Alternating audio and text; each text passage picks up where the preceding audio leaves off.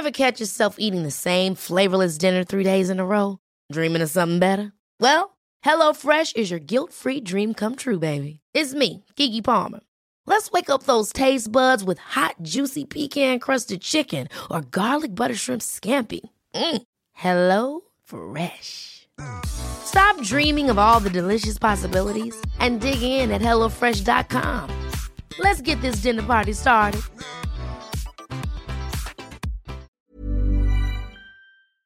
Se van acercando las vacaciones y si tienes un bebé en casa, seguro que te preocupa cómo organizar sus comidas durante los viajes, los días de playa o las salidas a la montaña. Una opción cómoda y muy socorrida son los potitos de Nutriben, porque saben cuánto te preocupa dar a tu bebé tarritos nutritivos y con todas las garantías. Los potitos se preparan aquí en España con los mejores ingredientes, como frutas, verduras, carnes o pescados, y solo emplean aceite de oliva virgen extra. Esos ingredientes tal cual se trituran, cocinan y se envasan al vacío para su correcta conservación. Y ya sabes que igual de importantes son los ingredientes que lleva un alimento como los que no lleva. Los potitos de Nutriben son tarritos que no contienen sal, azúcares añadidos, almidón, colorantes, conservantes, gluten o aceite de palma. Recuerda que los únicos potitos son de Nutriben. Gracias a Nutriben y a su marca Potitos por apoyar los buenos contenidos en este podcast.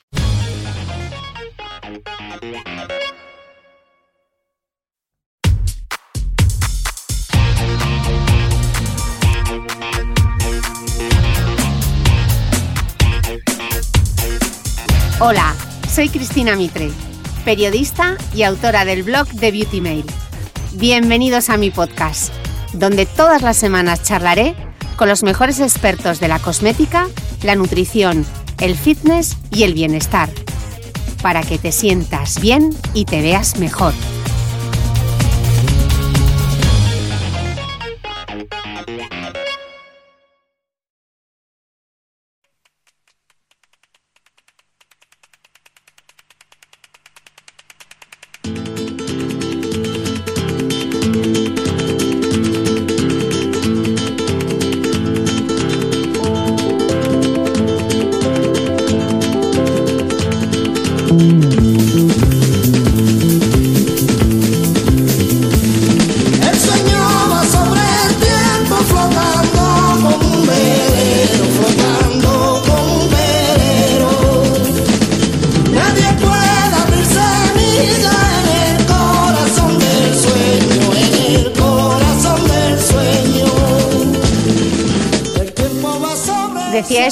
El sueño va sobre el tiempo, flotando como un velero, flotando como un velero. Nadie puede abrir semillas en el corazón del sueño, en el corazón del sueño.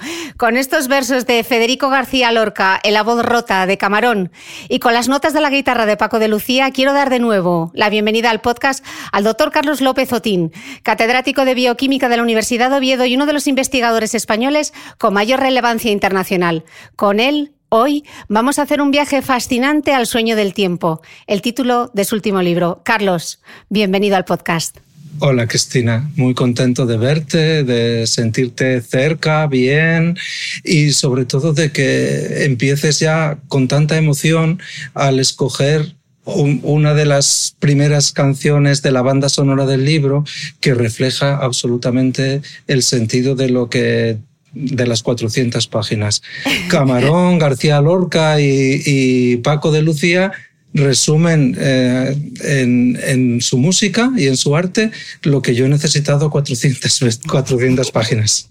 Carlos, explicas en El sueño del tiempo que nuestra mente está continuamente entretenida en el fluir del tiempo, recordando el pasado, viviendo el presente y tratando de anticipar el futuro. Y sin embargo, muchos físicos y numerosos filósofos postulan que solo el presente es real, mientras que el flujo del tiempo es una mera cons- construcción mental.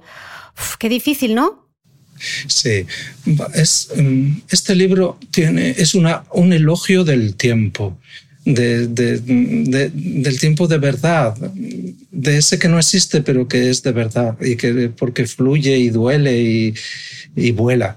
Eh, la física los físicos son los más listos de la clase, siempre lo digo yo. Eh, los físicos, eh, cuando se pusieron a pensar en el tiempo, pues mm, empezaron a describirlo y empezaron a, a, ver cuáles eran las propiedades y no se corresponden muy bien con lo que nosotros pensamos que es, porque el, el tiempo para un físico puede adoptar cualquier dirección, ¿no? Puede ir para adelante, puede ir para detrás, desde la física, ¿no? Y, y cuando llegó Einstein y dijo que además era relativo, pues le empezó a, quitar alguno de los atributos. Ya no es una magnitud absoluta igual para todos, sino que es algo relativo y que depende del observador. Con lo cual empezamos a temblar un poco, ¿no? Mm. Y decir, bueno, mm, ¿qué tiene de realidad el tiempo? Pero después llegó la mecánica cuántica, ¿no? Y empezaron a decirnos que, que es discontinuo, que no es algo, una tira como, como esto que me acabas de enseñar ahora, que en el teléfono móvil vemos una línea continua en rojo, que no, es algo que tiene sus discontinuidades, no es uniforme tampoco. Y así poco a poco se le ha ido despojando de las propiedades características y ya casi nos queda en nada. Y entonces, ¿Qué es el tiempo? Pues para la física es una cosa y para la filosofía, la filosofía, no todos, claro, pero muchos filósofos, empezando por los antiguos sabios clásicos, nos decían el tiempo no es otra cosa que, que el presente, lo que estemos viviendo, lo demás es una construcción mental, algo que está solo en nuestra imaginación. Y aquí llegamos nosotros y empezamos a distinguir entre el tiempo cósmico, el tiempo del mundo, y el tiempo biológico, el tiempo vital, el nuestro, el particular, dentro de un contexto. Y el libro pues trata de, empezando por el tiempo cósmico, ver si realmente, y, es verdad que, que puede ir en cualquier dirección, podemos llevarlo hacia atrás y el tiempo biológico, que por definición no puede ir hacia atrás porque la flecha del tiempo vuela en una dirección, la que vemos nosotros, la que contemplamos, entonces nos preguntamos, bueno, eh, ¿habrá alguna posibilidad de ir hacia atrás con estos avances que nos anuncian y que, y que cada día seamos un poco más jóvenes?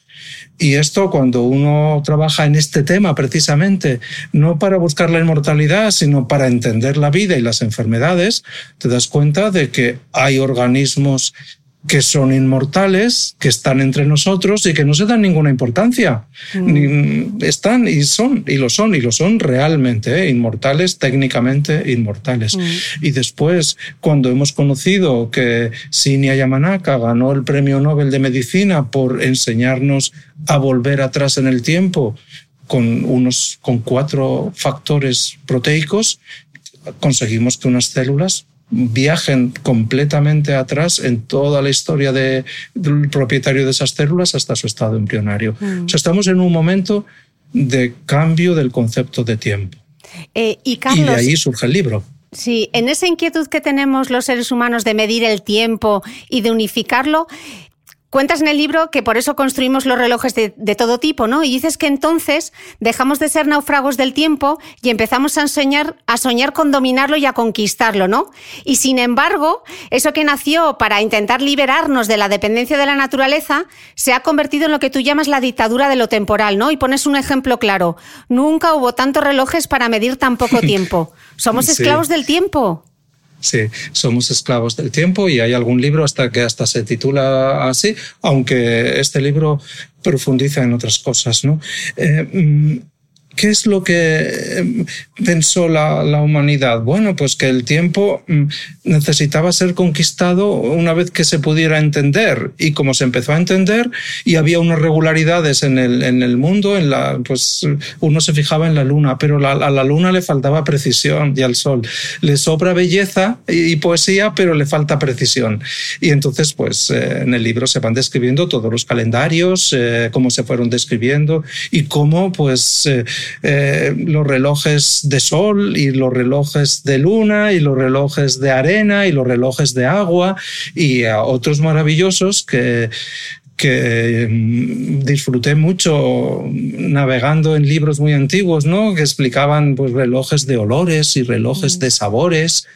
Y, eh, y, yo me imaginaba entonces que el tiempo era el, el, imperio de los sentidos, porque necesitabas poner en juego los sentidos para percibir el tiempo. Y los relojes de sol, pues necesitabas que hiciera sol para ver la sombra y veías. Y, y, y algunos tenían sonidos, ¿no?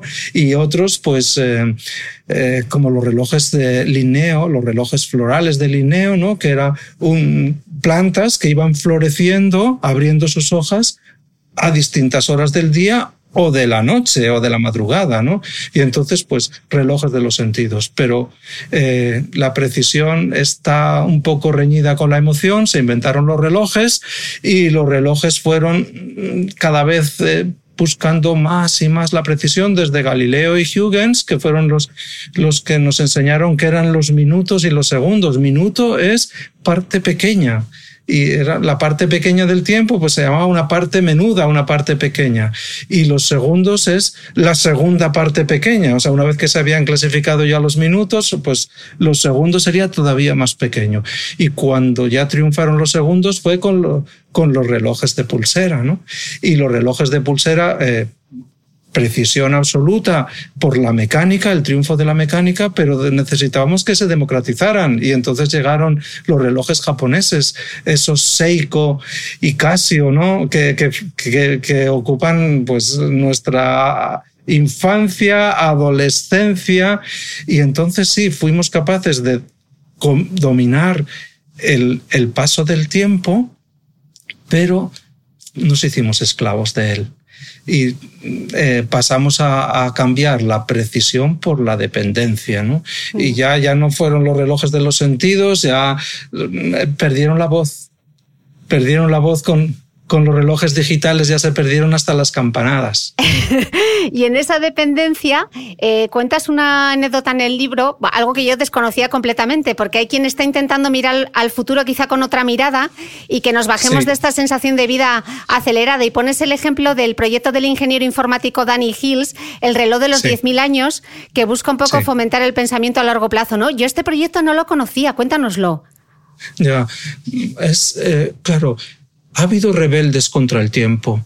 Eh, o sea, tiene que cambiar eh, nuestra percepción del tiempo eh, o, nuestra manera de, relacionarlos, de relacionarnos con él. Y entonces en toda la primera parte de, del libro es como diría mi hija, hace siempre las introducciones muy largas y aquí ya me he exagerado, ¿no? Las introducciones a cualquier historia que cuento, ¿eh? las historias contadas, las de tradición oral, ¿no? No las escritas. Pero aquí es que más de la mitad del libro es una introducción y, es, y esto que me estás preguntando forma parte de esa introducción. Eh, hemos tenido que empezar a cambiar nuestra relación con el tiempo, el tiempo de fuera, el tiempo cósmico, ¿eh? porque nos está influyendo demasiado en nuestro tiempo biológico, que es el kit de la cuestión y lo que más va a interesar a, a, a los muchos eh, y muchas seguidoras y seguidores de tu, de tu trabajo, ¿no? porque eh, incide absolutamente en cosas que te he escuchado desde hace muchísimo tiempo, ¿no? Luego vamos a hablar ahora... de la autofagia, de los telómeros, sí, del ayuno. Vamos a hablar del de componente biológico, porque eso es a lo que nos lleva. Por, por un lado, mm. podemos cambiar nuestra relación con el tiempo desde el arte, desde la literatura, por ejemplo, apreciando los relojes de 24 horas, que hay algunos, eh, y ocupan, son obras de arte, algunos, eh, o relojes de 10 horas para volver a un sistema decimal ¿no? y ser un poco crítico, o los relojes que expresan eh, sensaciones y estados de ánimo del portador y que, y que mm, si estás estresado, pues te lo anuncia y te, y te manda algunos mensajes eh, y entonces eh, relojes que, que pueden ir más rápido si tú estás muy estresado o ir más lento si estás tranquilo o te dicen qué es lo que tienes que hacer. ¿no? Mm. Eh, y después están otras iniciativas muy, muy, muy interesantes. Por ejemplo, el reloj de los 10.000 años que citas, ideado por Danny Hills y ahora hecho realidad por Jeff Bezos, el dueño de Amazon, que es un, un reloj en el que un, el minutero se mueve una vez cada año. Y así eh, vamos pensando que eh, si se mueve un minuto en un año necesitamos después para que y después sale por ejemplo un cuco cada, mm, cada 100 años eh, y se oyen unas campanadas cada mil años, pues así, ¿no? Cifras muy grandes que nos indican que el tiempo debería ir un poco más despacio y es un símbolo. Y se está construyendo un reloj de, no sé, 200 o 150 metros de alto en una montaña hueca para que sea un símbolo hecho realidad, ¿no? Es una idea muy interesante. Y el reloj del apocalipsis tampoco es una tontería, ¿eh? Porque el reloj del apocalipsis es un reloj creado en la Universidad de Chicago en el que se maneja, se pone en hora una vez al año y se pone en, en hora es cuánto falta para llegar a las 12 de la noche y es dependiendo del tiempo que falta para llegar a esa hora, es la esperanza que tenemos de que el planeta y nosotros sigamos en buen estado. Y durante los tiempos de la Guerra Fría empezó a acercarse a la medianoche y después se relajó un poco la tensión y, este reloj puede ir hacia atrás o hacia adelante dependiendo de cuál es nuestro comportamiento. Pues ahora con, nuestro coronavirus eh, estará más cerca. que en la última puesta a tiempo se había adelantado y estaba a 100 segundos de la medianoche, que es eh, al borde del precipicio. Al ¿eh? borde del precipicio. Y fue en enero, cuando, en enero cuando no había llegado el virus. ¿Cómo ha cambiado la película ahora? Así eh, que tendremos que estar muy atentos a final de año para cuando lo vuelvan a poner en hora en Chicago para ver si nos sitúan a 50 segundos igual, ¿eh? Ya nos hemos caído del precipicio. Carlos, no, no, no, no, nos hemos caído. Afortunadamente hay que mantener la esperanza en la humanidad y, y, que todas estas desesperanzas que están surgiendo ahora se arreglarán y a lo mejor pasamos pronto a los 300 segundos. Ojalá. Eh, Carlos, dices que en el libro que el cerebro es nuestra máquina de pensar, piensa la vida y sueña el tiempo. A mí esto me suena muy nostálgico. Sí, bueno, vamos a ver. Cuando... Eh, cuando pensamos, y desde la tecnología se quiere controlar el tiempo, y ahora están los relojes atómicos para seguir consiguiendo precisión, somos muy eh, ignorantes de la vida, infravaloramos la vida, porque todos los grandes inventos tecnológicos o los ingenieros para controlar el tiempo eh, no se dan cuenta de que los relojes más importantes los llevamos dentro. Mm. Y tenemos un ejército de relojes que ocupan cada rincón del organismo. Y es que no, ni somos conscientes y lo que es peor, ni siquiera nos hemos parado a pensar nunca, ni los cuidamos, ni los ponemos en hora. La vida puede definirse de muchas maneras, pero una manera curiosa que podemos usar en este contexto es la vida no es otra cosa que una conversación entre relojes, los que llevamos dentro. La conversación para que todo esté en hora. ¿Y quién pone en hora los relojes y dónde están? Si cuando, como digo en el libro, cuando Rembrandt pintó, eh, eh, pintó su lección de anatomía, que es una de mis obras preferidas de la pintura, y por la expresión de, las caras de los que están viendo esa maravillosa eh, mm, intromisión en la vida de una persona, que es una, una autopsia. Pues allí no aparece ningún reloj pintado, luego no se ven, pero están.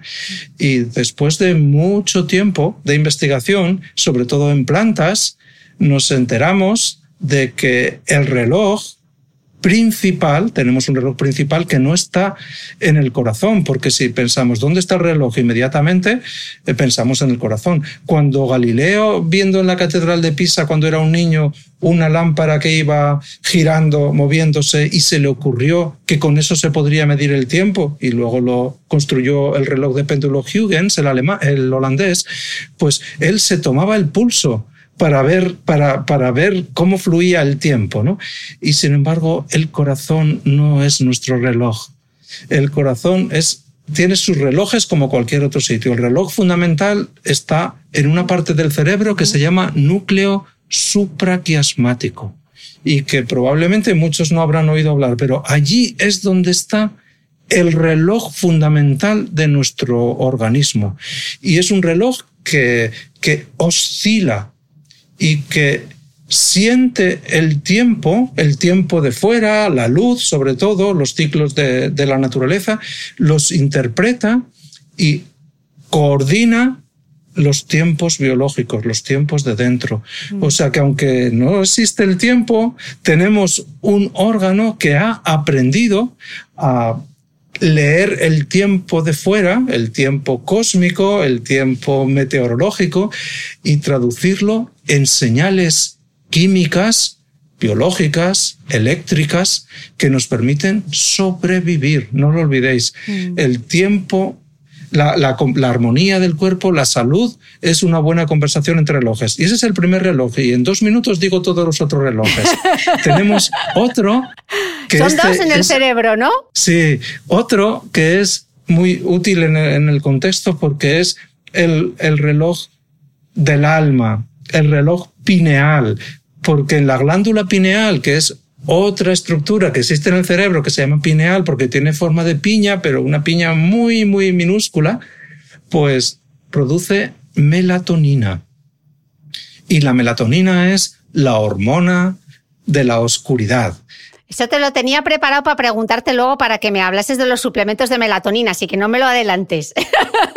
Ese es el reloj. Un reloj que se llama mm, el reloj pineal o de la glándula pineal, que controla la producción de melatonina, que es uno de los componentes naturales que nos ayudan a poner en hora nuestros relojes internos.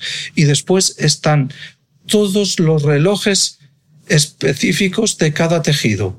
O sea, cada tejido tiene relojes que tienen en común unos genes y unas que codifican unas proteínas que tienen nombres tan gráficos como eh, clock, la proteína clock, reloj, o la proteína timeless, eternidad, o la proteína PER, que hay varias, PER1, PER2, PER3, que se llaman periodo. Y estas proteínas, dependiendo de las señales que llegan del núcleo, del núcleo supraquiasmático, pues van aumentando, disminuyendo y van haciendo armónicamente, cíclicamente, van produciendo aquello que necesita ese tejido para estar en armonía con el ambiente con el entorno. Esos son los relojes fundamentales. Y después, ya el cerebro no se contenta solo con, con ponernos en hora, imaginar el tiempo, porque nos lleva al pasado y al futuro, eso lo hacen las neuronas, lo sueña, porque nos permite con evolución cultural inventar, imaginar, sino que además eh, tenemos relojes que cuentan el tiempo de verdad, cuentan qué tiempo, pues por ejemplo, el tiempo genético. ¿Cuántas veces se ha dividido una célula? Lo cuenta el reloj telomérico, el de los telómeros, que en tus podcasts ha, sido invitado muchas veces este concepto.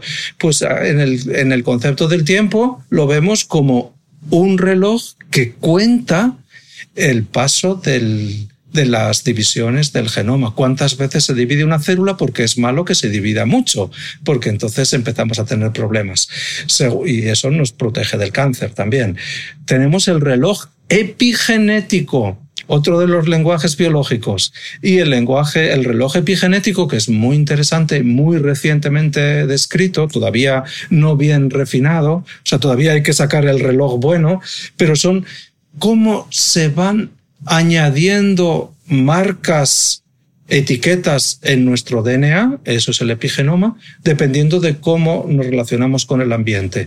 Si nuestra relación no es muy buena, no es óptima, es agresiva, eh, ya sea a través de la alimentación, de, de la, del estrés o de lo que sea, las marcas que se acumulan, marcas químicas en nuestro genoma, los códigos epigenéticos, en el lenguaje epigenético, pues son unas diferentes de las marcas que, que tenemos en un estado de equilibrio. Luego el reloj epigenético consiste en analizar cuáles son las marcas que tiene uno de 300 aproximadamente que se han seleccionado y dependiendo de las que tienes en tu, en tu genoma, pues tienes más o menos edad epigenética marcada en el reloj epigenético. Y tenemos el reloj de las ciclinas y sus quinasas que nos van contando cuándo se debe dividir una célula. Y entonces, o sea, son métodos de contaje numérico, podemos decir, ¿no? Eh, el reloj epigenético eh, telomérico es el que mejor se ve, porque cuando una célula cuenta 60 veces, por ejemplo, algunas, 60, 65, 70, ya sabe que ya no puede seguir contando, ya sabe que tiene que sacrificarse por el bien de las demás. Luego, estamos llenos de relojes y lo que no podíamos imaginar es que las plantas llevan reloj, si no tienen cerebro, pero llevan reloj. ¿O será que tienen algún cerebro oculto de alguna manera? Pero que también las bacterias lleven reloj ya es ofensivo casi. ¿eh? Eh, y, y, Carlos, tú estás hablando de todos estos relojes biológicos, pero en el libro también apuntas que hay otro tipo de relojes que son los relojes emocionales, que realmente tampoco sabemos muy bien dónde está su localización. Y haces una reflexión que se me ha quedado grabada y es que ahora la nostalgia, que estaba hablándote antes de ella, adquiere una nueva dimensión, ¿no? La nostalgia es la añoranza del futuro y que tal vez es la forma más dolorosa y más verdadera de la melancolía, ¿no? Y hablas de la depresión, que afecta a muchos millones de seres humanos y es una auténtica enfermedad del tiempo, ¿no? Pues para los que la sufren, el futuro suele perder todo sentido temporal y vital. Gracias, Chris, por leerme también, de verdad. Es que uf, es emocionante porque cuando a alguien le cuentan algo que ha escrito, de repente piensas, ¿cuándo escribí yo esto? ¿En qué momento? ¿Por qué puse esto? ¿no? Eh, reflexionar sobre el tiempo es reflexionar, como bien dices, sobre las nostalgias, las melancolías, el pasado, el futuro y, y, y pensar que, que la memoria no surgió mm, para recordar el pasado, sino para anticipar el futuro.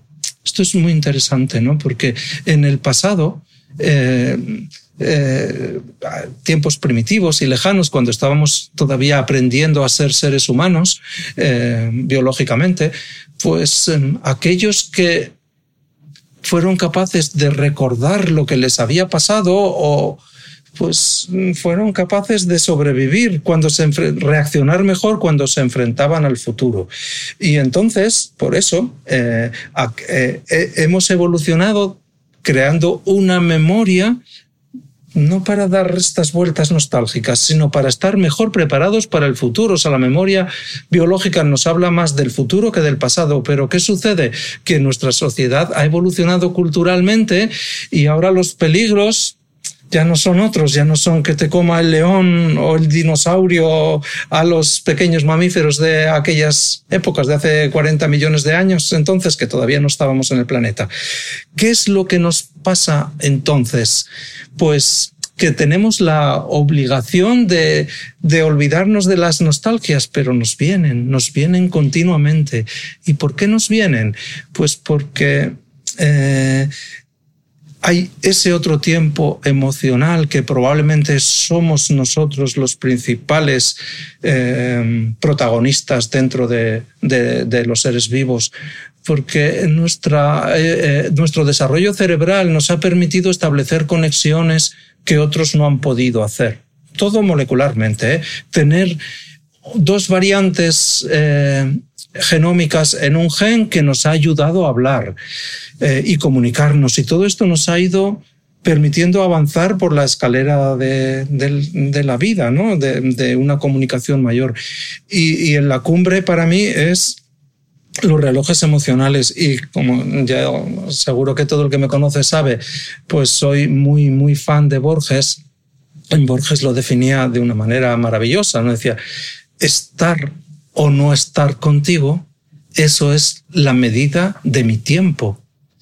Es, esta medida de nuestro tiempo emocional cuenta muchísimo, nos vale muchísimo porque un, un tiempo eh, equilibrado, una vida armónica, saber hacer frente a las dificultades que a todos nos llegan, es poner en hora lo que el reloj circadiano, el reloj de estos genes raros que mm, nos está diciendo, no, no, no, pero con emociones puedes llegar a ajustar estos ritmos circadianos.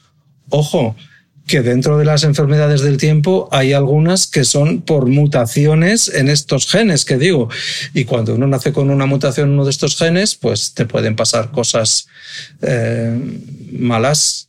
En general, no malísimas en estos casos, pero malas como por ejemplo las enfermedades relacionadas con los defectos del sueño. Hablando justamente del sueño, eh, Carlos, dices que, que dormir es sinónimo de vida. Sí, es sinónimo de vivir. Dormir es vivir, ¿no?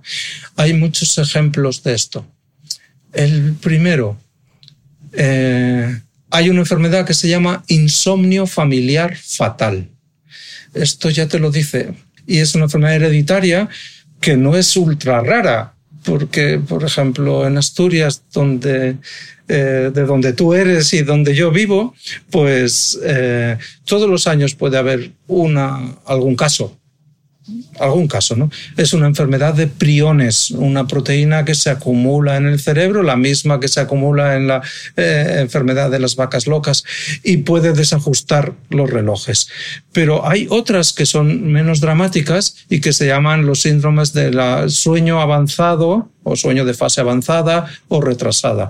Y esto es lo que explica que algunas personas pues eh, se despierten tempranísimo, como las gallinas o como las alondras, eh, que en inglés, que es como se dice, alondras y búhos, y nosotros pues como las gallinas, ¿no? Eh, te despiertas muy, muy temprano y cuando llega ya mm, las horas tardías del día estás que no puedes más y se te cierran los ojos. Y hay otros que son los búhos, que es que no hay, no encuentran la hora de irse a dormir pero tampoco encuentran después la hora de levantarse, ¿no? O sea que realmente hay una explicación biológica de que haya gente que sea más diurna y gente más nocturna, que yo, por ejemplo, a partir de las 10 de la noche, como dice mi madre, yo ya no, yo ya no soy persona, no puedo. Absolutamente. Y hay variantes que predisponen a eso en algunos de estos genes. Por ejemplo, los genes PER1, PER2, PER3, estos que hablábamos, CLOC1, otro que se llama CRI1, CRI2. Eh, hay variantes que, digamos, no causan nada más que una predisposición a ser de uno o mutaciones eh, en estos genes que te cambian completamente los ritmos. Hablando de ritmos, Carlos, ¿qué, ¿qué, son los ritmos circadianos? Explícanoslo de manera sencilla para que lo entendamos decir, porque estos son los que eh, el reloj supraquiasmático del cerebro es el responsable de establecer ritmos circadianos. Son los que duran cerca de un día. Circadiano. Duran cerca de un día. O sea, las 24 horas que asumimos que tiene un día, pues ese es un ritmo circadiano.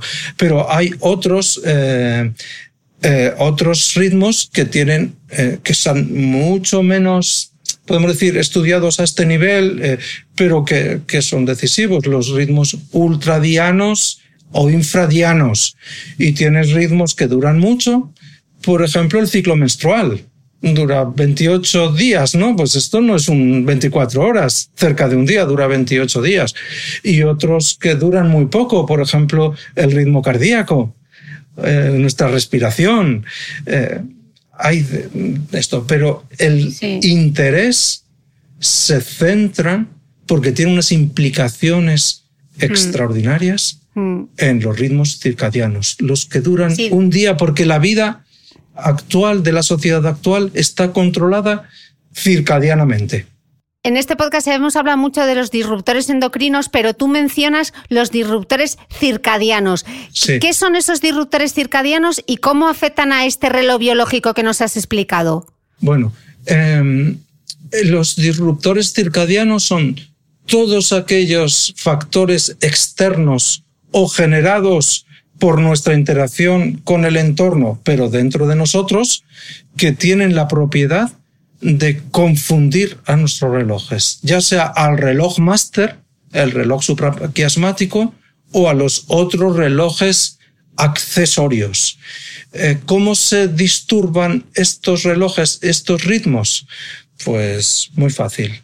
Número uno, por ejemplo, por la porque a alguien se le apaga, se, se le olvidó apagar la luz ya en las ciudades Y entonces, antes y, ahora todavía en muchos sitios eh, hay los ciclos del día y de la noche, pero en las ciudades ya no existen esos, esos ciclos, con lo cual es, la luz está siempre encendida. Pero incluso en casa, ¿cómo tenemos la luz encendida? Porque siempre hay alguna pantalla de luz azul que está encendida. La del ordenador, antes era la de la tele, pero ahora ya queda en segundo plano, ¿eh? La de los ordenadores o la de los dispositivos más pequeños, y ya no digo la de los móviles.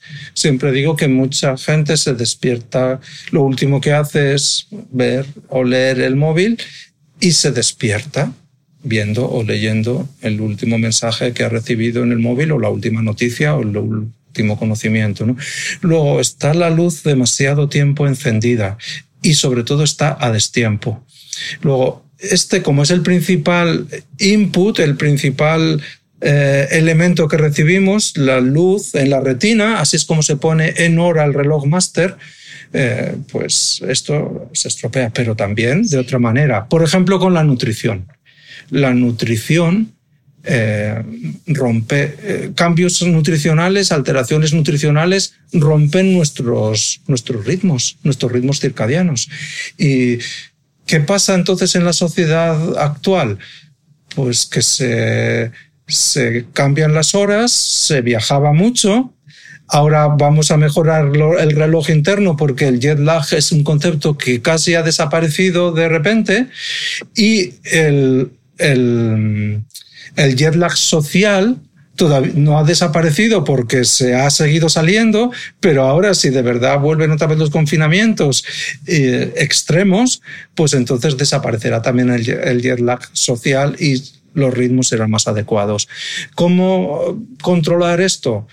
Pues durmiendo bien y comiendo bien. Es que al final se converge todo en lo mismo, Chris, en lo mismo, los secretos. Este libro está, yo creo que actualizado al máximo nivel científico, incluso con experimentos de nuestros laboratorios, de Guido y de mí mismo, que son, eh, pues, eh, eh, la vanguardia total, las fronteras del conocimiento, ¿eh? O sea, extender la longevidad mediante cambios en el metagenoma. Pero, sin embargo, las recetas finales, las recomendaciones finales a las que hay que llegar son muy claras, muy contundentes y otras es mejor leer el libro. Y lo que nos cuesta. Eh, hablabas antes de la melatonina y dices que es la estrategia más utilizada en la actualidad para mejorar nuestra gestión del tiempo vital. Eh, ¿Se recomiendan entonces los suplementos de melatonina? Y si es así, ¿en qué cantidad? Yo no tomo melatonina. No, no la necesito. ¿Por qué? Porque tengo unos ritmos porque respeto todo lo que puedo, mis ritmos eh, de sueño, que son cortos, pero que son los míos. Y, los ritmos de nutrición, que es escasa, pero que es la mía. Y estos dos ritmos me ayudan a, a mantener los relojes en hora por ahora y no necesito ningún suplemento. La melatonina eh, eh, es un producto natural que lo producimos en la glándula pineal y que por tanto eh, tiene credibilidad. Eso es lo primero que hay que pensar, ¿no? Porque es, vale, pero vamos a pensar, ¿realmente la necesitamos? Nosotros producimos la melatonina que necesitamos. ¿Quién puede necesitarla con, realmente? Los ciegos, por ejemplo. Los ciegos pueden eh, no todos, ¿eh? pero dependiendo de su tipo de ceguera y de su relación con su ceguera, pueden necesitar eh, eh, eso que, esos estímulos lumínicos que a lo mejor no perciben de la misma manera o, o con la misma intensidad. Algunos perciben sombras, otros destellos, lo que sea, cada uno sabe, ¿no? Pero en eso está recomendada. En algunas alteraciones de sueño, eh, está perfectamente recomendada. Como suplemento para intentar poner en hora el reloj cuando se hacían viajes continuos, bien.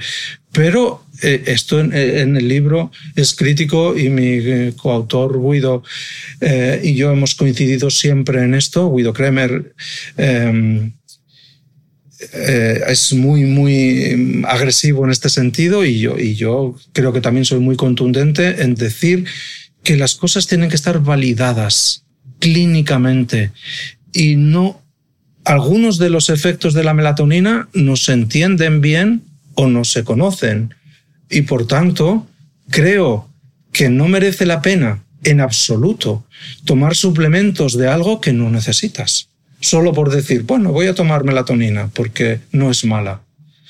No sabemos, no sabemos. Tiene buenas propiedades para quien lo necesita. Mm.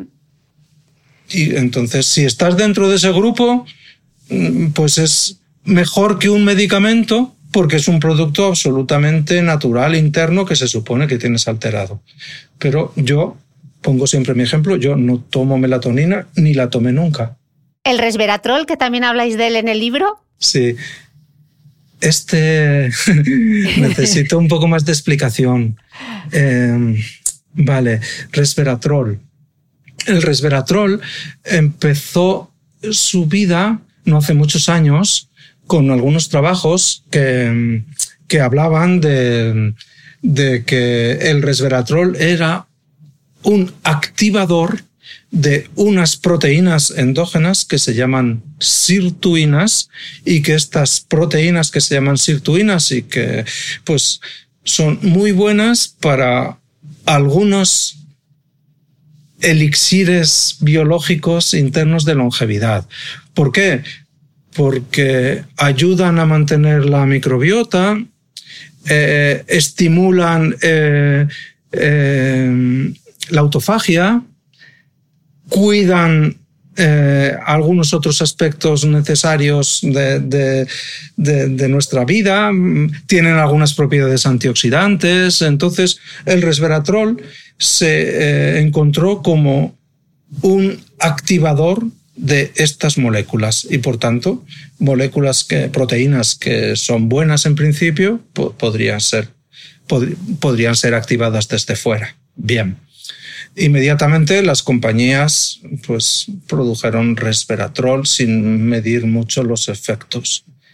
La compañía que inauguró toda esta línea de conocimiento de investigación quebró completamente. ¿Por qué? Porque la compró una de las grandísimas multinacionales y no pudieron corroborar los efectos extraordinariamente positivos para algunas de las cosas que se habían dicho. Entonces perdieron eh, espacio. Segundo, ¿por qué no entonces tomar productos naturales que puedan ayudar en este sentido? Y aquí entró eh, el vino bueno, el vino tinto bueno, porque el resveratrol es abundante en las uvas y en otros, en otros alimentos. Cuando se hacen números y se hicieron números en esto, se comprobó que, que habría que tomar muchas botellas de vino, muchos kilos de uvas para tener un efecto menor. Menor, menor. Hoy no hay ninguna indicación médica establecida de que el resveratrol o sus derivados ejerzan ningún efecto sobre la longevidad.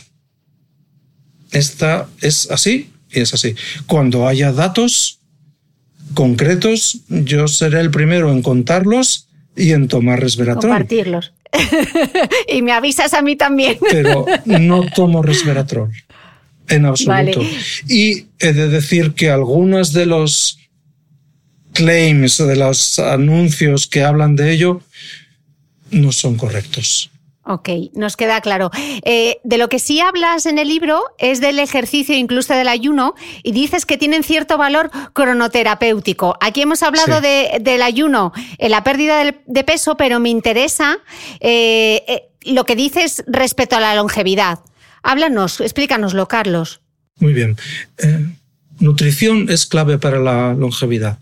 La única intervención demostrada hoy día científicamente, con ensayos clínicos, eh, que puede aumentar la longevidad de numerosas especies, incluyendo algunas muy cercanas a nosotros, y si no es la longevidad, al menos eh, el periodo sano de vida, llamemos longevidad sana o envejecimiento saludable, es la restricción calórica.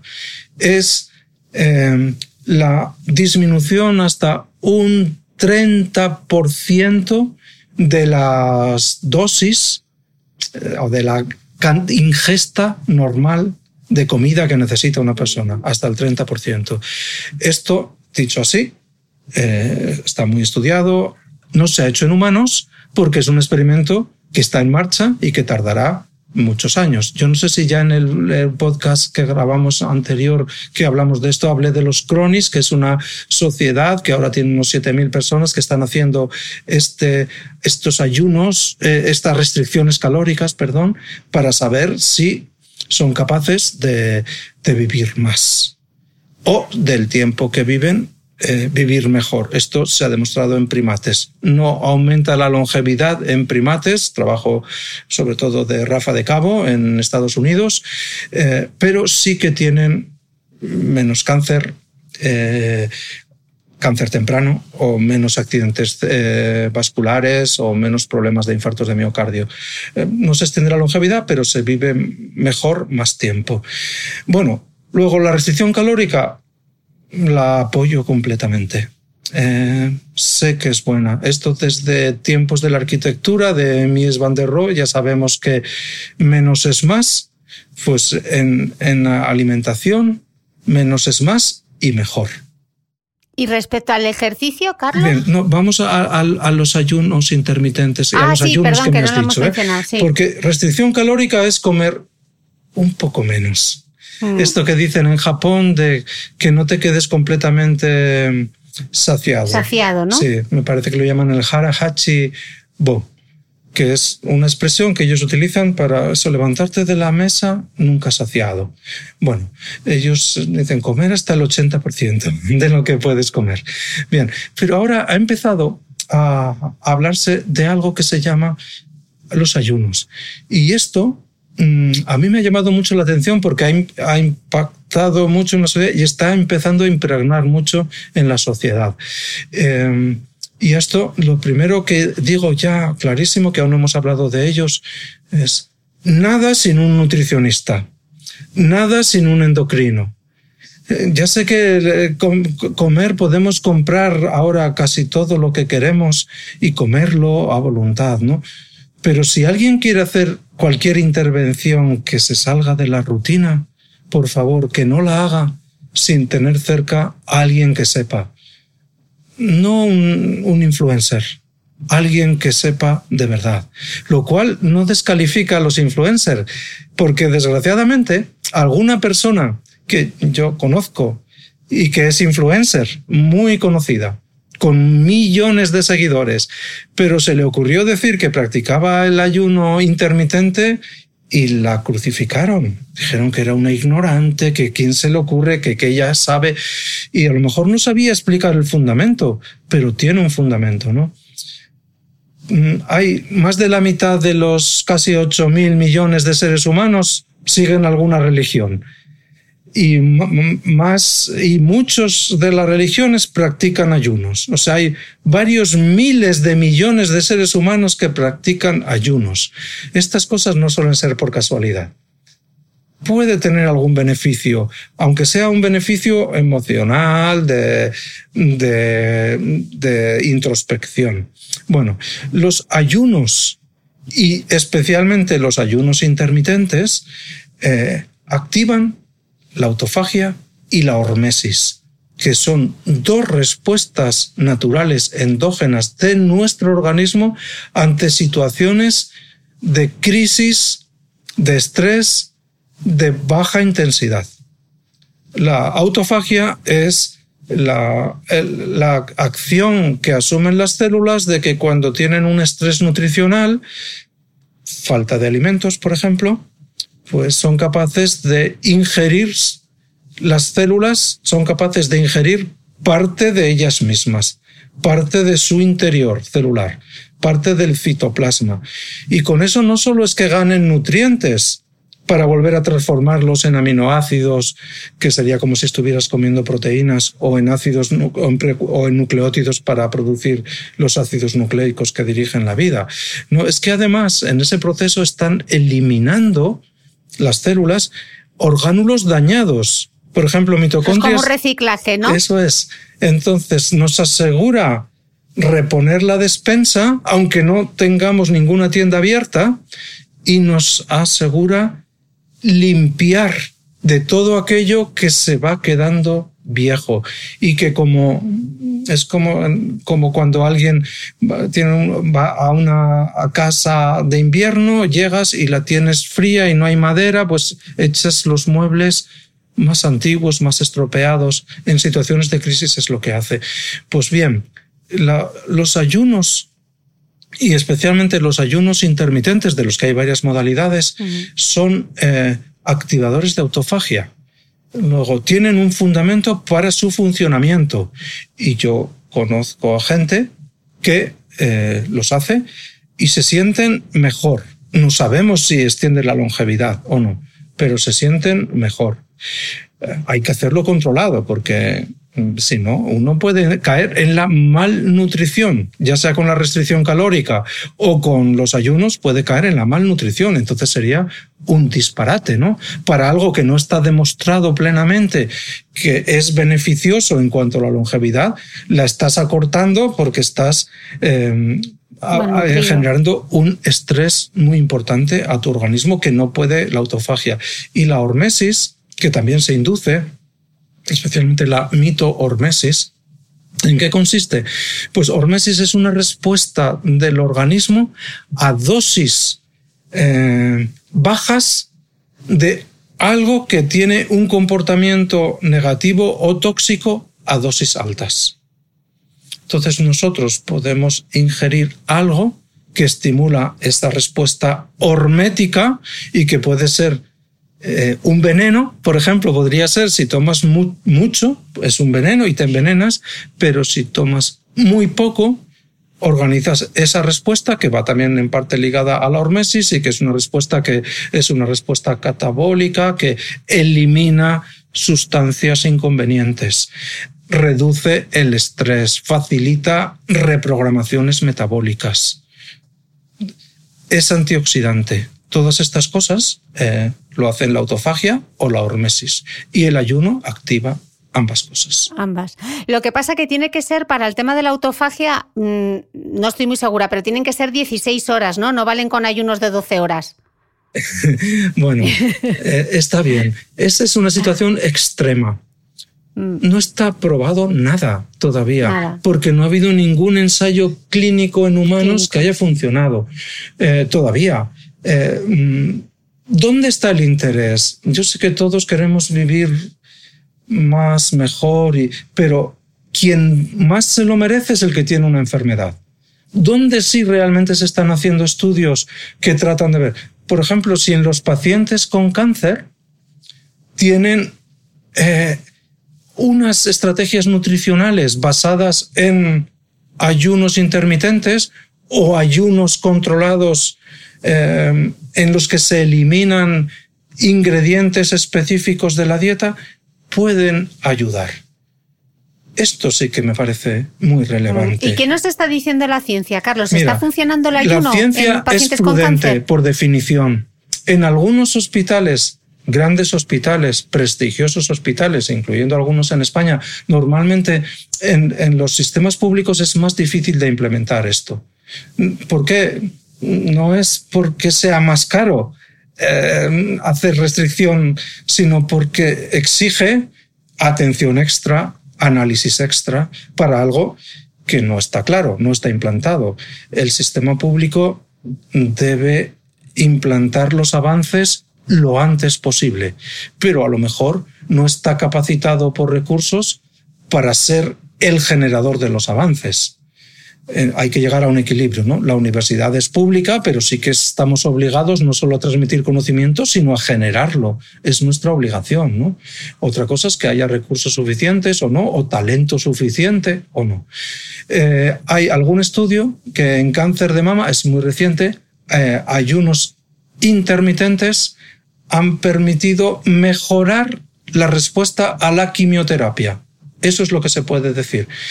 En un estudio posterior de hace semanas, otro estudio paralelo no lo ha confirmado. Este primer estudio se publicó en Nature, creo, y por algunos de los principales impulsores son eh, investigadores que trabajan en esto, pero investigadores externos no lo han confirmado. ¿Qué significa? Que no han dicho que sea malo, pero que no han notado unos beneficios espectaculares. Luego habrá que esperar. Pero es algo que hay que prestarle atención. Interesante. ¿Y, y respecto, ¿Y respecto al ejercicio? Aquí sí que creo que no hay duda alguna. Mm. Absolutamente a favor. Aquí se ha hecho todo tipo de valoraciones, validaciones y lo que hay que concretar es cuáles son los mecanismos mm, de algo que ya es evidente. Eh, podemos discutir eh, la diferencia entre ejercicio eh, violento, como llamo yo, eh, muy, muy fuerte, o ejercicio activo, o actividad física. El espectro es amplísimo. Y aquí, como la nutrición, cada uno debe encontrar su sitio. Eh, ¿Qué es lo que mejor le sienta a su organismo? Eh, siempre que se cumplan unos mínimos. Y unos mínimos es los mínimos en, en mi creencia eh, son un poco más de la recomendación actual. La recomendación actual de la Organización Mundial de la Salud, pongamos que es, hay variaciones, tres, eh, tres días, media hora como mínimo. Bueno, es un ejercicio mínimo. Yo diría tres días, una hora como mínimo. Vale. Otra cosa es que yo, eh, dependiendo de las épocas de mi vida, mm, soy el primero que igual no lo cumplo, ¿eh? pero esta es una buena recomendación. ¿Y por qué es tan buena recomendación? Porque a medida que vamos conociendo los detalles moleculares de la vida y de la salud, vamos aprendiendo que, por ejemplo, el ejercicio mejora la microbiota nuestro segundo cerebro, nuestro contacto más claro con la nutrición, ¿no? El mediador de mensajes de bienestar al cerebro y al resto de los órganos, ¿no? Luego, que el ejercicio mejore la, la microbiota, pues es fenomenal, ¿no? Que el ejercicio mejore el tono muscular. Cuando la sarcopenia, eh, la pérdida de, de la masa muscular es uno de los problemas sin resolver de la edad tardía, de la edad adulta, pues es un gran problema. El ejercicio también mejora la actividad neurológica. Luego, absolutamente a favor y en esto, pues muy agradecido a los que con poca con poco reconocimiento a veces porque están fuera de los focos del deporte de élite, pero son capaces de cambiar la vida de muchas personas, ¿no? Con unas instrucciones sencillas, ¿no? Y estoy pensando en entrenadores, no los entrenadores personales de los, de, de los famosos o de los importantes, ¿no? Sino de los que trabajan en, en las residencias, en los geriátricos, en, o, los que yo he, he visto, por ejemplo, mucho me he fijado estos dos o tres últimos veranos en, la, en el mar, en las playas, ¿no? Con flotadores, con cosas para hacer ejercicio con las manos, para caminar en el, en el agua, ¿no? Eh, vamos, no tengo palabras para, para poner ninguna pega al ejercicio. A lot can happen in the next three years. Like a chatbot may be your new best friend. But what won't change? Needing health insurance. United Healthcare Tri Term Medical Plans are available for these changing times. Underwritten by Golden Rule Insurance Company, they offer budget friendly, flexible coverage for people who are in between jobs or missed open enrollment. The plans last nearly three years in some states, with access to a nationwide network of doctors and hospitals. So, for whatever tomorrow brings, United Healthcare Tri Term Medical Plans may be for you. Learn more at uh1.com. Ever catch yourself eating the same flavorless dinner three days in a row? Dreaming of something better? Well, HelloFresh is your guilt free dream come true, baby. It's me, Kiki Palmer. Let's wake up those taste buds with hot, juicy pecan crusted chicken or garlic butter shrimp scampi. Mm. Hello Fresh. Stop dreaming of all the delicious possibilities and dig in at HelloFresh.com. Let's get this dinner party started.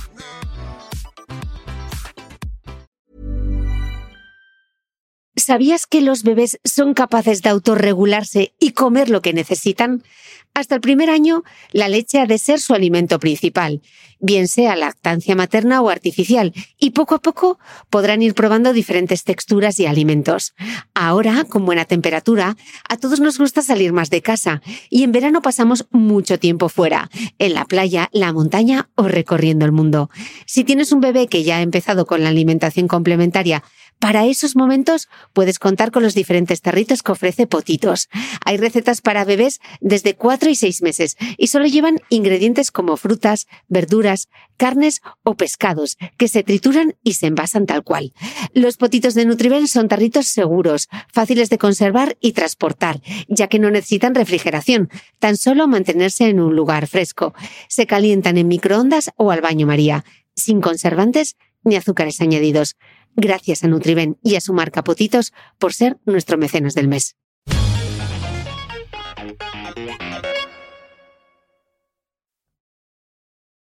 Carlos, explicas en el libro que las infecciones repetidas, la inflamación crónica o las alteraciones emocionales como la ansiedad o la depresión están asociadas con un recorte telomérico, aunque queda por aclarar si este acortamiento es a causa o consecuencia del envejecimiento humano y de todas estas enfermedades.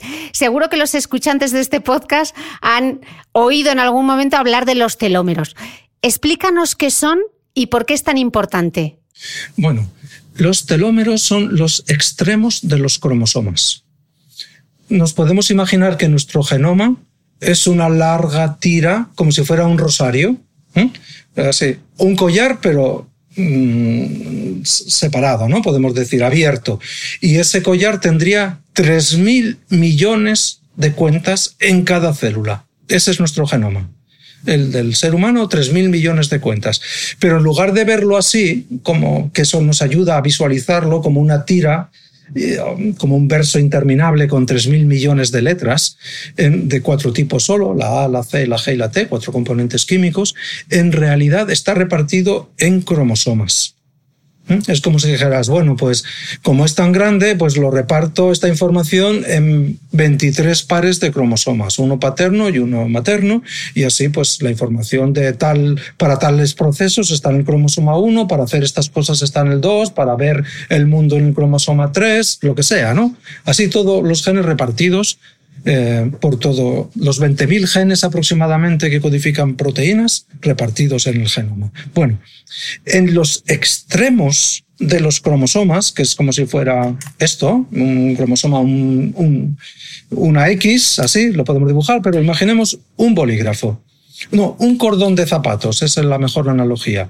Y en el cordón de zapatos tenemos unos plásticos en los extremos que nos... ¿Para qué sirven esos plásticos? Para que no se deshilache. El cromosoma es una doble hélice, imaginaros que es dos hebras abrazadas. Eso es nuestro material genético. Bueno, pues los protectores de esos extremos, para que no se deshilachen, para que no sean atacados, para que no se gasten, no se rompan, se llaman telómeros y son unos trocitos de DNA repetidos miles de veces. Nuestro telómero tiene T, T, A, G, G, G, una vez, otra vez, o sea que nos ponemos en nuestro en un cromosoma cualquiera de los nuestros y empezamos a leer el mensaje genético y digo, si lo reparto a los estudiantes para que lean el mensaje genético humano, al que le toque el telómero está varios días leyendo TTA, GGG, TTA, GGG, TTA, GGG. No hay otra cosa que eso. Y menos mal que lo hay, porque cada vez que una célula se divide, pierde unos pocos de esos TTA 3Gs, TTA 3Gs, y entonces se van perdiendo. Y cuando ya se han perdido, ¿qué es lo que marca el ritmo de división celular? El ritmo del envejecimiento. Cada vez que una célula se divide, pues va pasando el tiempo, se va envejeciendo, se va recortando esos trocitos. Y cuando ya se han recortado mucho, aparece una alarma, una crisis telomérica. Ya no hay suficientes trocitos, el plástico ya se empieza a romper. Y cuando se empieza a romper, el, hay una alarma. Y la célula tiene dos opciones. seguir adelante y seguir dividiéndose y decir, bueno, ¿qué me importa? Egoísmo puro, porque está dividiendo una célula dañada. Luego va a transmitir los daños a las descendientes. Y allí es donde empieza a surgir el cáncer, el envejecimiento, todas las posibles enfermedades asociadas al envejecimiento. Y en segundo lugar, lo que puede pasar es que esa célula no es egoísta, es altruista, tiene el reloj telomérico en hora y dice, ya me he dividido 60 veces, no debo dividirme más, podría aguantar un poco más. Es como el coche, bueno, vamos a aguantarlo 10.000 kilómetros más, no sin cambiarlo. Bueno, pues no. Cuando llegan esas señales, antes de entrar en la crisis total, esa célula adopta dos decisiones. Entra en senescencia, no se muere, pero tiene una actividad mínima, no se divide. Sigue siendo célula, puede contribuir a, soportar algo el organismo, pero no, no está muerta, pero no es, está viva, pero no se repite, no se replica. No es una fuente a priori de daño, pero cuando pasa el tiempo empieza a ser daño y entonces esas células sí o sí ya no son senescentes, sino que tienen que morirse y se suelen morir por apoptosis, suicidio. Luego, los telómeros son como esos protectores que se mantienen durante un tiempo. Un tiempo marcado por el número de veces que una célula se divide y que es su control interno de salud. Cuando ese tiempo se ha cumplido, la célula acaba muriéndose y ya no causa ningún problema y se reemplazará por una nueva. Bien, ¿qué es lo que pretende entonces la medicina y la ciencia? Volver a alargar esos telómeros, que no se acorten nunca. ¿Vale? Luego, esto es muy sensato, ¿no? ¿Por qué no se ha logrado? Es una pregunta. Aquí de la cuestión. Claro, tenemos eh, varias formas de entender esto, pero la primera es que en la vida nosotros hemos tardado 3.500 millones de años en sintonizar el tiempo cósmico con el tiempo biológico. Y dentro del tiempo biológico, el tiempo de nuestra especie con el tiempo de todo lo demás que nos rodea. Bueno, tenemos una proteína que se llama telomerasa que se encarga de mantener esa longitud mm. para que, en teoría, no deberíamos envejecer. Pero si la evolución se ha tomado el trabajo de generar esa proteína, ¿cómo se entiende que luego esa proteína no la pone en funcionamiento? Te tienes un tesoro y lo guardas en una caja fuerte a la que solamente tiene la clave unas células. Muy pocas de las que nos ocupan, muy especiales, las células reproductoras. Las células germinales, las células que dan origen a óvulos espermatozoides, tienen la llave de la caja fuerte de la telomerasa. Ellas, estas células, son las que transmitimos a nuestros descendientes. No podemos permitir que, las que transmitamos una información incompleta. Luego, esas células activan la telomerasa y rellenan los huecos que haya y por tanto la información genética que se transmite es intacta. Pero si esto es bueno, ¿por qué entonces las células normales, las de la piel, que son las que más se ven ¿no? y las que más preocupan, porque estas no tenemos telomerasa, que me pongan una inyección de telomerasa inmediatamente, ¿no? Una crema de telomerasa. Todavía no las he visto anunciadas, espero que no las vea. ¿Por qué? Porque estarían engañando por ahora, ¿eh? Ya hay cremas que dicen que incluyen células madre de plantas y cosas así, ¿eh? Ya. Bueno, en esto yo creo que sitios como el tuyo hacen muchísimo bien, muchísimo bien, ¿no? Para distinguir, porque es que el peligro que tienen los sitios que no hacen bien es que arrastran buenas ideas hacen que se pierda la credibilidad en buenas ideas. Bueno, el problema que tiene la telomerasa eh, es que la telomerasa hay otras células que la que han aprendido por sistema a activarla de manera universal. ¿Y esas células para qué lo hacen? Porque son las células que aspiran a la inmortalidad. Y si quiere una célula ser inmortal, tiene que activar la telomerasa, que la tiene dormida porque al organismo no le interesa activar la telomerasa. ¿Por qué? Porque la telomerasa genera tumores. O sea que al final, Puede generar claro, al final es nuestra condena, ¿no? Bueno, eh, esto con el conocimiento se podrá disociar en parte estas dos actividades. Pero por ahora, y yo creo que por bastante tiempo, eh, no compensan.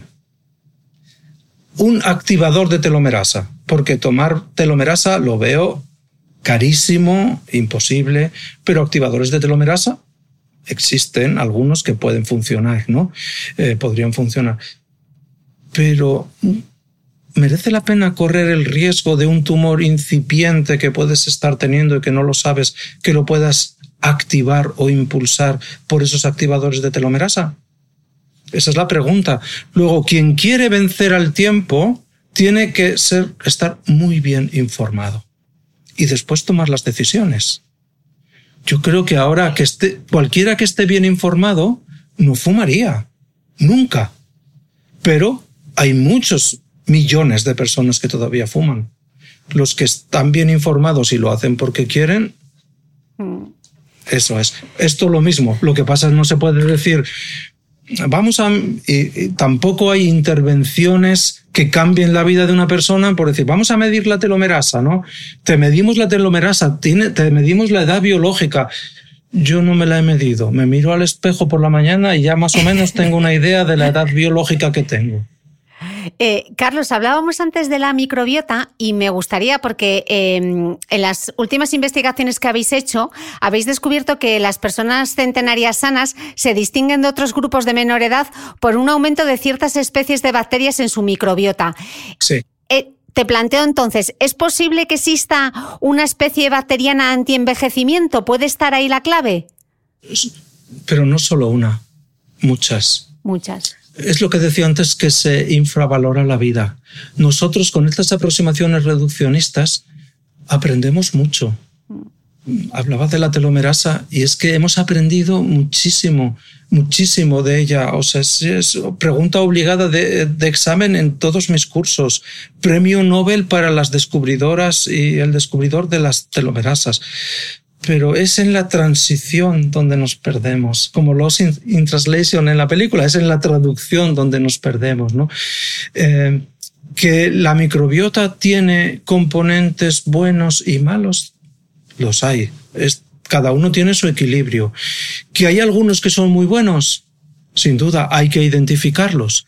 Y no solo las bacterias, sino qué componente bioquímico, qué metabolito de la bacteria o inducida por ella es el responsable de una acción concreta. Esta es la clave. Y esto requiere unos plazos como los de las vacunas. Unos plazos que pueden ser años. Nosotros el año pasado pudimos publicar eh, al máximo nivel científico, Nature Medicine, que eh, una especie bacteriana llamada Akkermansia mucinifila era una bacteria positiva para la longevidad y para el bienestar. Luego es una bacteria pro-longevidad. Pro-longevidad. Que no significa que uno se tome esa bacteria y ya viva más. Primero, ¿dónde se consigue? Es difícil de, de cultivar y de extraer. No sabemos qué efecto puede tener en, en el organismo ingerir una bacteria así como así, ¿no? El objetivo sería ver cuáles son sus componentes y cómo actúan en un contexto en el que hay millones de especies bacterianas diferentes. Luego, objetivo, calma, no ir a, a las tiendas de prebióticos y probióticos a, a a, su, a suplementarte, sino suplementate en esas mismas tiendas de aquello que esté val, validado. Y aquello que no esté, espera. espera. Y mientras tanto, come sano y hace un poco de ejercicio. Y hace ejercicio. Carlos, con todos estos mecanismos de los que hemos hablado, la restricción calórica, el ejercicio físico moderado, hemos visto que realmente se puede desacelerar nuestros relojes biológicos y posponer así el proceso de, envejecimiento. Y sin embargo, como tú explicas en, el ¿eh? libro... Es muy importante, un inciso, porque esta primera parte es muy importante hay pruebas de que es posible y yo creo en ello. No vaya a parecer que es que soy anti, no. Creo en la aproximación lenta y estudiosa de las cosas. Luego, sí creo absolutamente que el tiempo se puede dilatar, ralentizar de una manera científica hasta unos ciertos límites.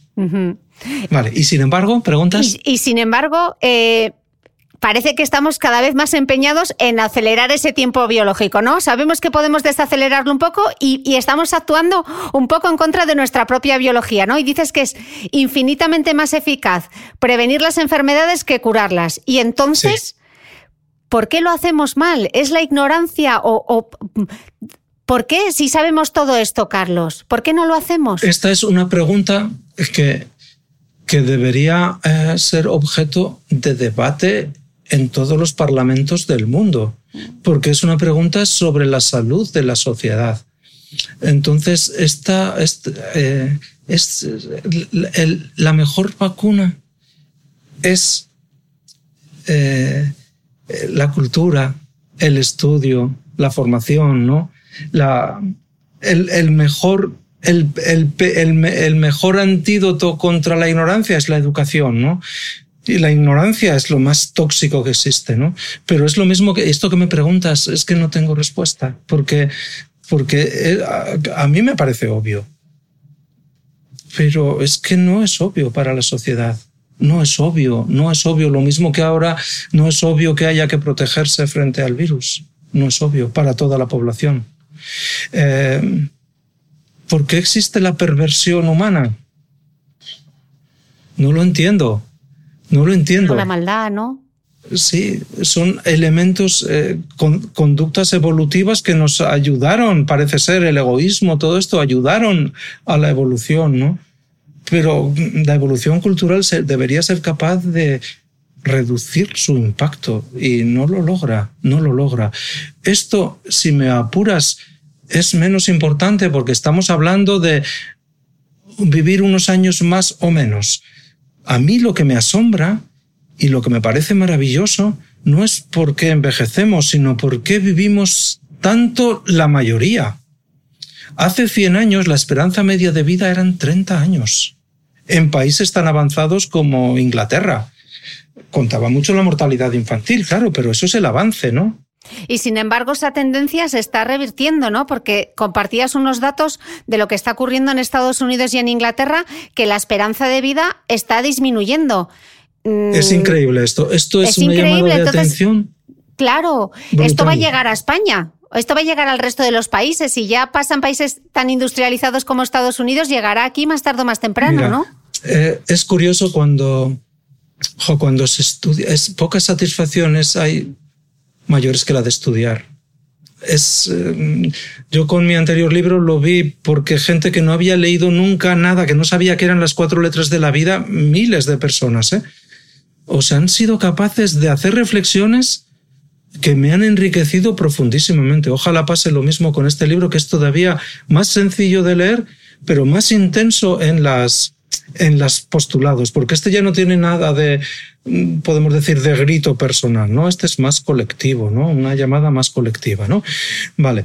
Es sorprendente que en Estados Unidos eh, las curvas de longevidad no sigan creciendo al ritmo elevadísimo que han crecido, por ejemplo, en Japón o en España que nos debemos sentir orgullosos en ese sentido, ¿no?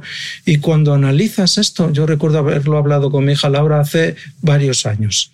Eh, en Estados Unidos, la nutrición es pésima en general y especialmente eh, en los, en los más desfavorecidos. Esto se habla mucho en el libro, ¿no? Hago un juego de palabras. El estudio de Lancet, ¿no? El estudio de Lancet de 2017, ¿no? Es, es impresionante, ¿no? La obesidad adelgaza la longevidad, pero muchísimo, muchísimo. Es un juego de palabras para ver si se le queda a la gente, ¿no?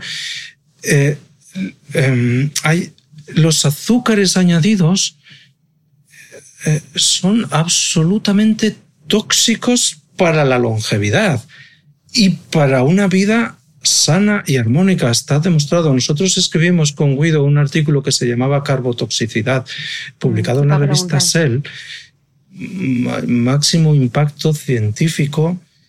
Y bueno, son trabajos que cuesta eh, asumirlos, ¿no? Porque parece que son datos fríos, pero yo he visto en mi laboratorio qué es lo que le pasa a una célula tumoral cuando le añades eh, azúcares en exceso, en exceso, y da miedo. Esto lo he visto con mis ojos muchas veces.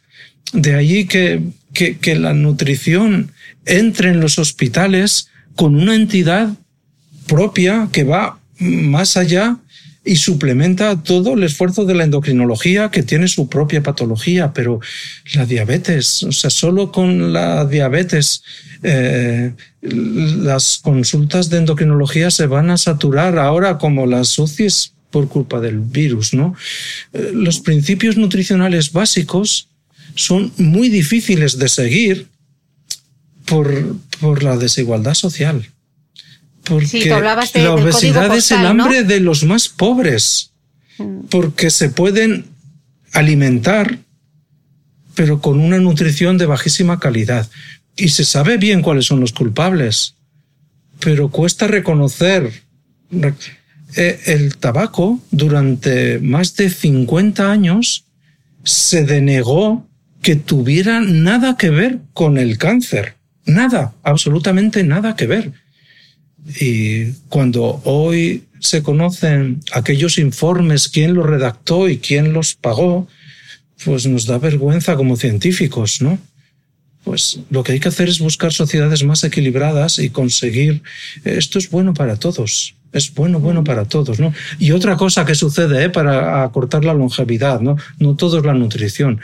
Eh, multiplicamos la longevidad por por inventos tan simples como la fregona y el retrete.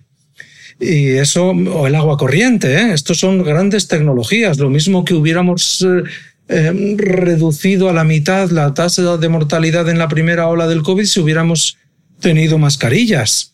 Esto no es alta tecnología, ya lo dijimos un día hablando tú y yo. Hmm. ¿Qué es lo que les pasa a los jóvenes americanos? Pues que en los sitios donde las industrias han desaparecido, pues no sé, en Ohio, por ejemplo, en Michigan, en Detroit, en estos sitios donde estados que fueron ricos en el pasado y de repente las industrias han desaparecido, pues han caído en, en los analgésicos adictivos, podemos decir, ¿no? Que se recetaban facilísimamente y que los jóvenes, pues, eh, los tomaban y morían de sobredosis a los 18, 20. Hay algunos reportajes de esto que son espectacularmente dramáticos. ¿no? Y esto es lo que espero que no llegue a nosotros. Eh, eso explica lo de Estados Unidos. Por eso dices que es crucial educar a los más jóvenes en la idea de corresponsabilidad en el cuidado de nuestra propia salud, ¿no? De ponernos a los mandos de nuestra salud, ¿no? Es, es que, ¿por qué la salud y la vida, que es lo más importante que tenemos, incluso en los malos momentos, eh, es lo que nos agarra? La noria de la supervivencia sigue girando ¿eh? y a nada que tengas fuerza te sigues agarrando como sea. ¿Por qué no nos responsabilizamos de ella? ¿Por qué eh, mi hija Laura ha tenido que soportar guardias de 36 horas porque la gente no se responsabilizaba de su propia salud ante una pandemia? Eh, pues lo mismo con la, con la nutrición, ¿no? La obesidad está en el corazón no de llegar a vivir 120 años solo por estar delgado, ¿no? Es que la, obesidad eh, causa todo el espectro de, enfermedades crónicas y que, cuestan años de vida y de, y de felicidad o de tranquilidad. Después cada uno que solucione la parte emocional como pueda, pero la sociedad tiene que favorecer eh, que los lo mínimo esté garantizado y lo mínimo es una nutrición sana. No justificar eh, económicamente los excedentes de, de algunas cosechas, en Estados Unidos sobre todo, para producir eh, pues eh, Fructosa, jarabe de fructosa, Mm. que es venenoso. Venenoso el jarabe de fructosa. Y si te descuidas está en cualquier En sitio. todos. En Estados Unidos, en todos los productos. Eh, Carlos, estábamos haciendo como un repaso a esos factores que tú les llamas antídotos generales que contrarrestan la longevidad. Estabas hablando de la obesidad, estabas hablando de la, de la, de la malnutrición, de la intoxicación crónica que, que- que comentabas antes. Eh, de la inactividad física también hemos hablado. Y hay otro aspecto que mencionas, que es el estrés y las alteraciones emocionales. Y hay algo que, me, que dices eh, en el libro que, que es que me lo he apuntado porque se me ha quedado grabado. Decías que, que el capitalismo moderno ha creado un sistema normativo implacable, la cárcel de lo políticamente correcto, permanentemente vigilada en lo insustancial por las redes sociales e Internet y dominada por una competencia feroz. Esto es, esto es tan terrible como todo lo anterior que hemos visto. Bueno, la verdad es que este libro ya se trata de todo, pero es una reflexión global. No escribiré otro igual que este en la vida y, y- y- no tendré tampoco el placer de compartirlo con Guido, que es una de las tres personas más inteligentes que he conocido en mi vida. Y no solo eso, sino que él forma parte, como digo, de mi propia terapia mental actual, ¿no? Eh, hablar con él, solo hablar con él. No hace falta escribir, hablar con él. Eh, Claro, eh, la sociedad ha evolucionado y todo tiene sus luces y sus sombras y no vamos a... Yo nunca pienso que cualquier tiempo pasado fue mejor. No creo en eso nunca. ¿eh? La vida, eso lo decía un eh, Kierkegaard, la vida se, se, se vive hacia adelante, pero se entiende mejor hacia atrás. Entonces yo me remonto siempre atrás para entender de dónde vienen las cosas, pero quiero vivir adelante, mirar hacia adelante y que los que vienen detrás de mí encuentren un mundo mejor. De hecho, en la- el libro tiene dos dedicatorias, para los náufragos del tiempo, en el que me incluyo, y también para aquellos que nos posicionan en el tiempo, que son nuestros padres y nuestros hijos. Esos son los que no- nos marcan el GPS de las coordenadas en todo el continuo del tiempo. Bueno, ¿qué es lo que nos hace la sociedad? Pues una dependencia brutal ahora de la banalidad de las redes, que por supuesto dan muchísimas satisfacciones, pero nos crean una dependencia brutal.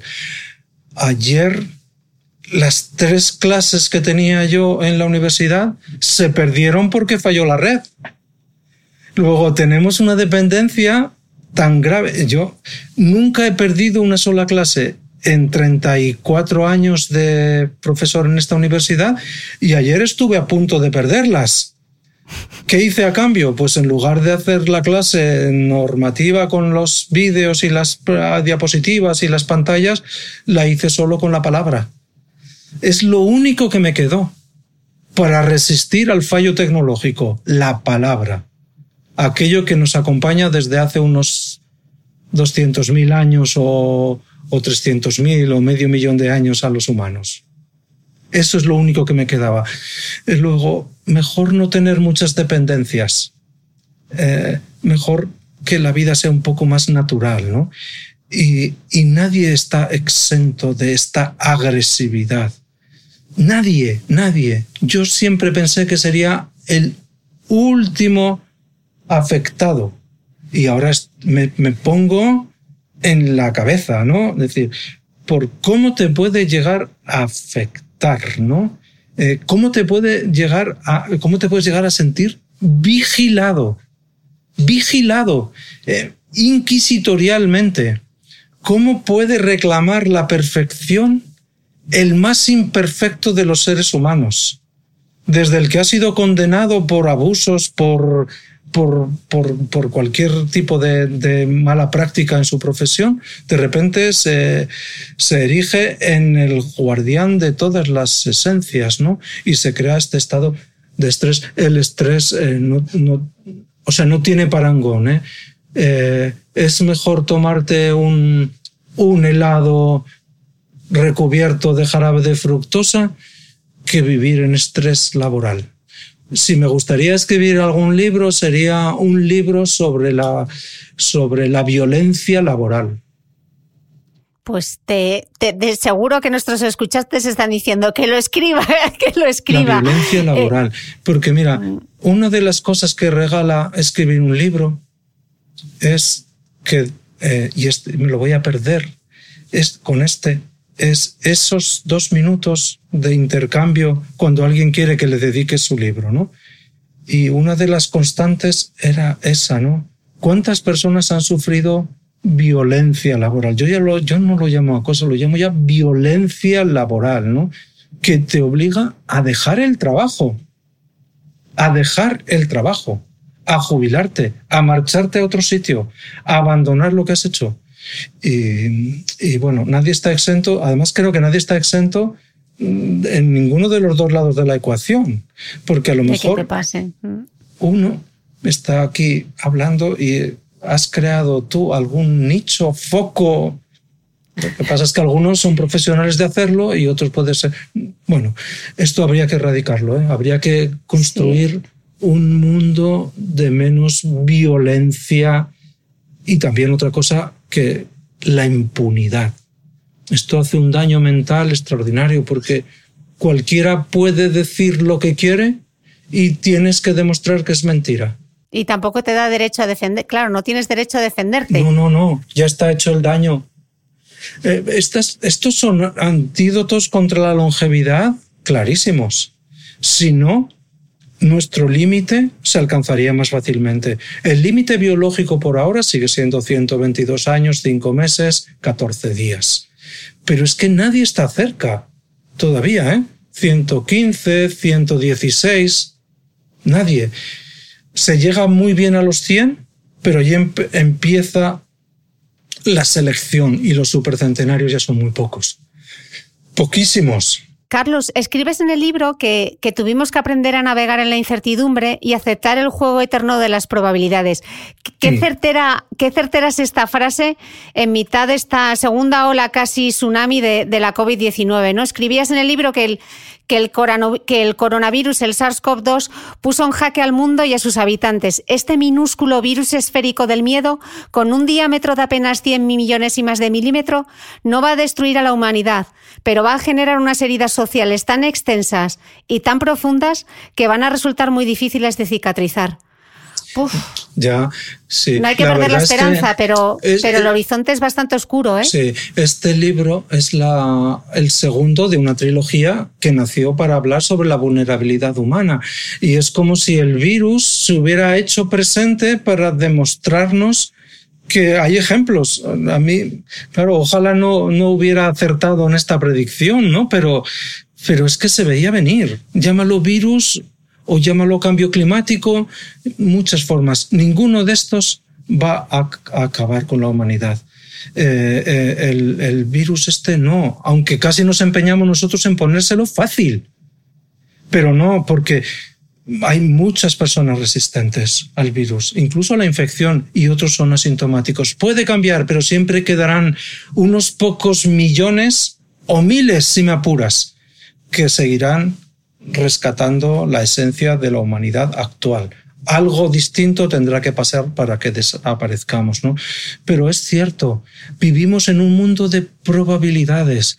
Por eso me preocupa y me asusta cuando ahora todo es la vacuna en noviembre. Yo decía, por favor, lo decía en clase, no lo creáis, no lo creáis. Todo tiene sus tiempos y puede que, eh, que haya vacunas que no lleguen y haya tratamientos que nos digan que sirven y cuando se analicen resulta que ya no sirven y acumulamos dosis de cosas, de fármacos que son inútiles para el problema que ahora nos ocupa y nos preocupa. Eh, las el, eh, la proba el concepto de probabilidad en la vida no es un concepto matemático que lo hacen los estadísticos y no se entiende nada, ¿no?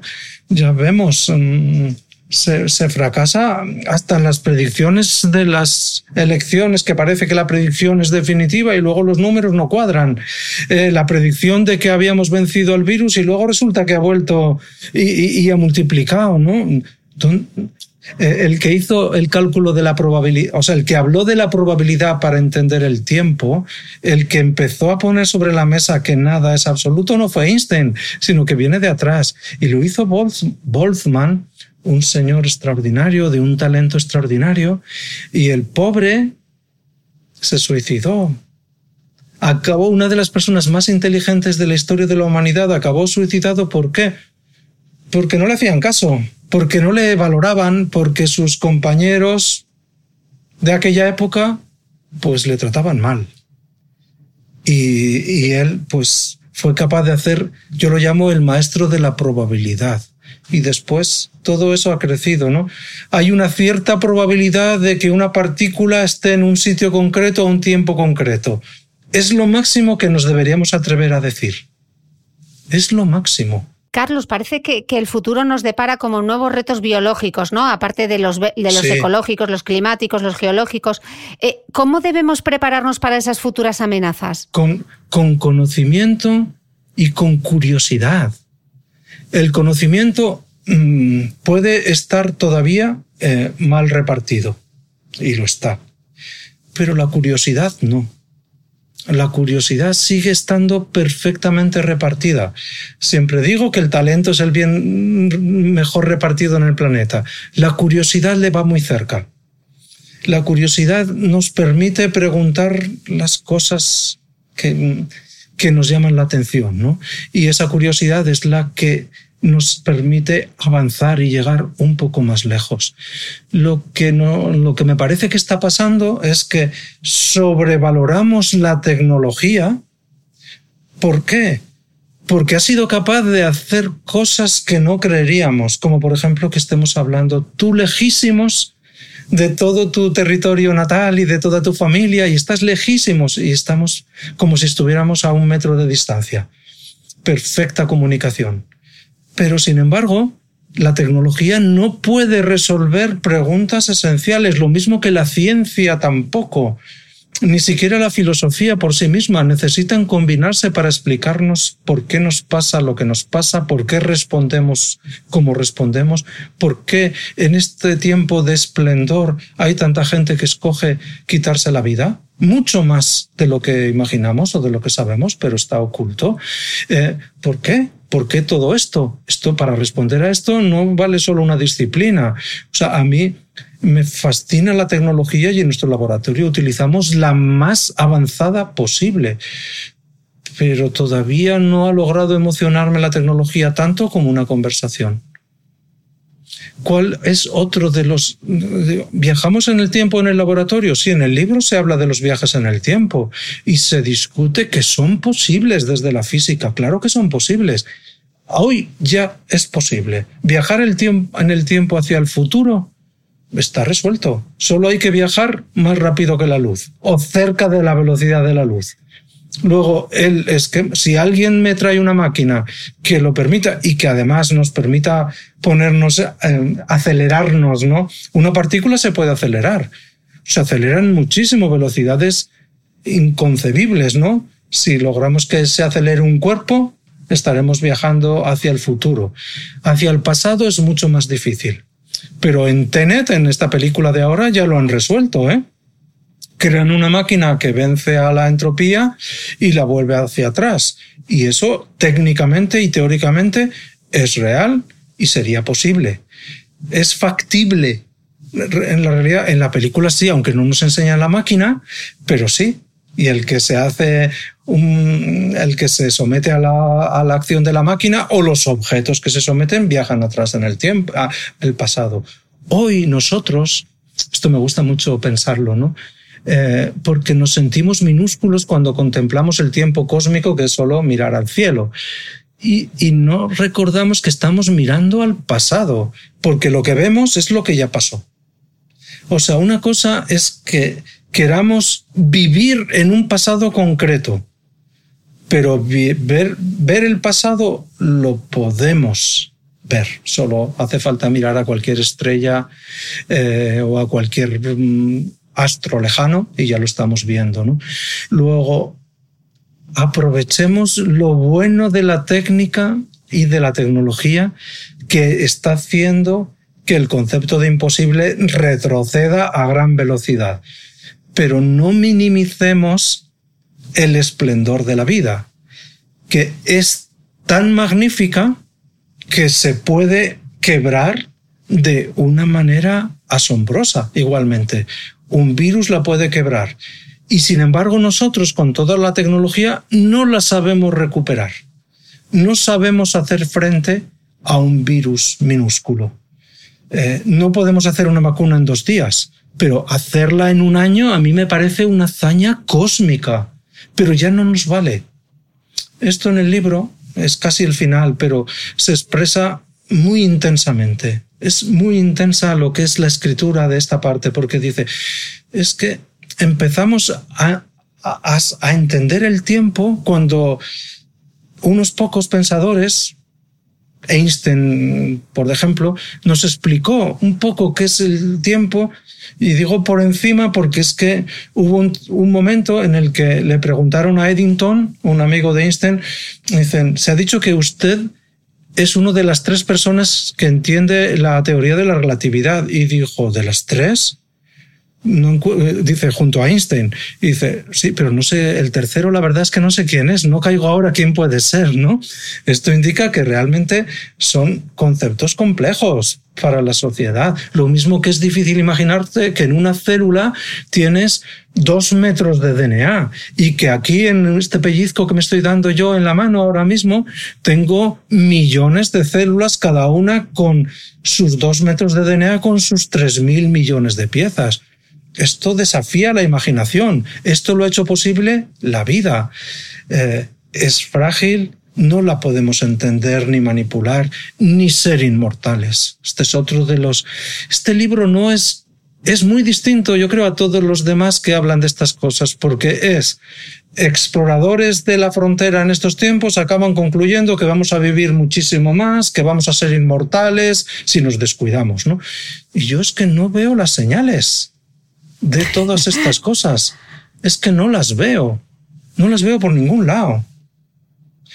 Hoy mi madre se ha caído esta noche y se ha roto la cadera. Hoy mismo, ahora mismo, mientras estamos hablando, Cristina. Y hace unos meses estaba perfectamente, pese a que tiene 92 años. Y ahora, de repente, por algún microinfarto, alguna cosa, perdió completamente la memoria reciente. A veces no sabe ni quiénes somos nosotros y a veces se acuerda de cosas maravillosas, entrañables, familiares, ¿no? ¿Dónde están los que para 2045 nos prometieron que ya íbamos a ser inmortales? No es verdad. Es que nos parece poco que haber llegado hasta aquí y que ahora la mayoría de la población pueda llegar hasta los 80 años en un país que ni se destaca por su curiosidad, el nuestro, científica, digo, ni por su apoyo a los curiosos, ni por su apoyo a los estudiosos formales, ¿no?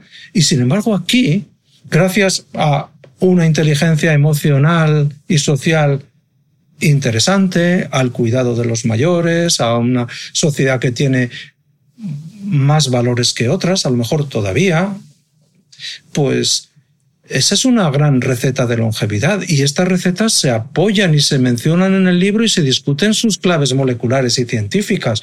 Yo no quiero em, o no pretendo inventar por leer genomas y encontrar claves de polimorfismos variantes que nos favorecen la longevidad, no creo que eso me vaya a llevar a vivir más. Yo leo esos genomas, estudio los genomas de los inmortales para saber más, para apoyar a las enfermedades asociadas al paso del tiempo. El envejecimiento, para mí, no es una enfermedad. Aquí ya empiezo mal con muchos expertos porque sí que lo consideran una enfermedad para mí es un producto natural de la evolución.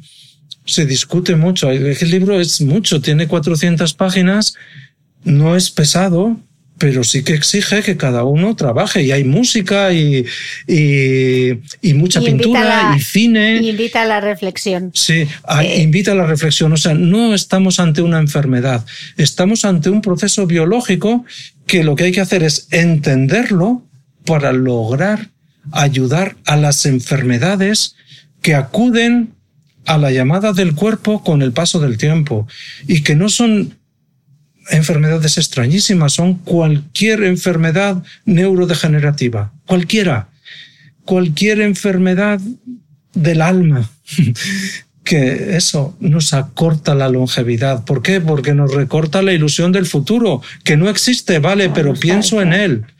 Y, y si, si no, ¿para qué te levantas cada mañana? Si no tienes el ikigai de levantarte, no tienes un propósito. Luego en el libro hay recetas y elixires de longevidad, concretos, incluso algunas recomendaciones concretas, incluso algunas propuestas de fármacos o ingredientes naturales a los que hay que prestar mucha atención.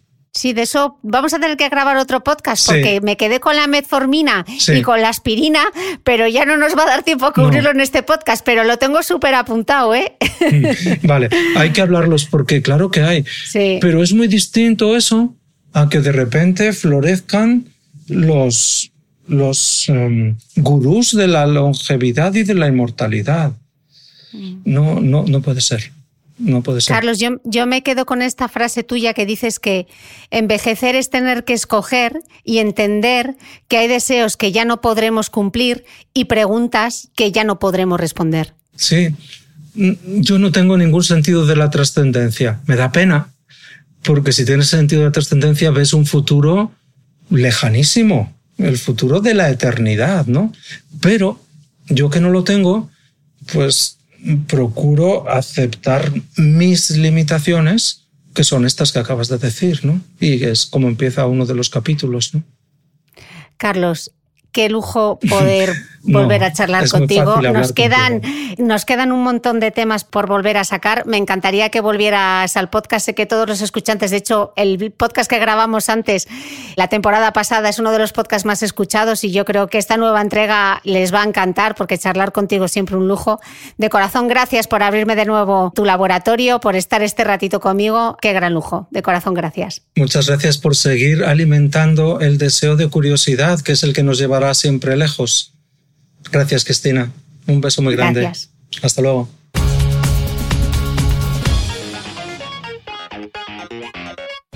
No olvides que todas las notas de este capítulo están en mi blog de beautymail.es. Además, si no quieres perderte ninguna entrevista, suscríbete al podcast de Cristina Mitre en tu reproductor de podcast habitual. Y un último favor, si me escuchas en Apple Podcast, regálame unas estrellas y déjame una reseña, porque así ayudas a que este podcast siga creciendo.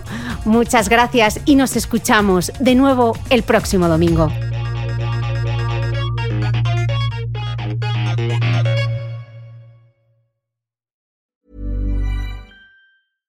Ever catch yourself eating the same flavorless dinner three days in a row? Dreaming of something better? Well, HelloFresh is your guilt free dream come true, baby. It's me, Kiki Palmer. Let's wake up those taste buds with hot, juicy pecan crusted chicken or garlic butter shrimp scampi. Mm. Hello Fresh. Stop dreaming of all the delicious possibilities and dig in at HelloFresh.com. Let's get this dinner party started.